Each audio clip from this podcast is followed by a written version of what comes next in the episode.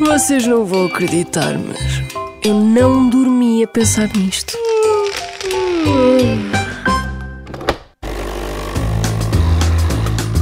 Sabe porquê que chamamos bica ao café? Porque corre devagar o café. Corre em bica. E o que é que é correr em bica? É correr devagar.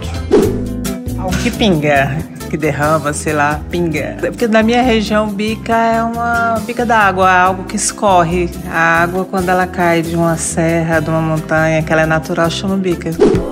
Ah, Bica para mim, estou na bica. Falta de dinheiro. Na minha terra a gente diz, não está na bica. E é de onde?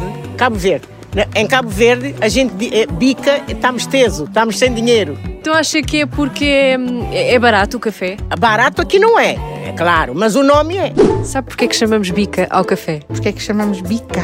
Se eu lhe disser que é uma sigla, B-I-C-A. O CA pode ser de café, agora o bi, não sei. O que é que será o bi? Isto tem a ver com a bica da, com a bica da brasileira. E a sigla bica, o que é que é? Vida in- incorporada a café ao ar livre. Café ao ar livre? Foi mesmo na brasileira do Chiado que nasceu o termo bica. O café era uma novidade no século XIX, vinha do maior produtor mundial, o Brasil. Mas os portugueses achavam o café sempre tão amargo. Então, para se tornar mais agradável, diziam: beba isto com açúcar. Bica.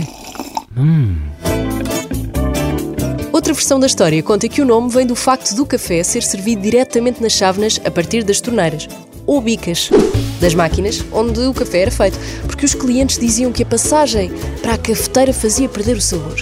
Bica tornou-se então um sinónimo de café. Presente até hoje, sempre que entramos num sítio e ouvimos é uma bica cheia, se faz favor. Depois há as outras pessoas. Quero uma bica cheia, por favor, sem princípio, a chávena fria italiana. Não vamos por aí.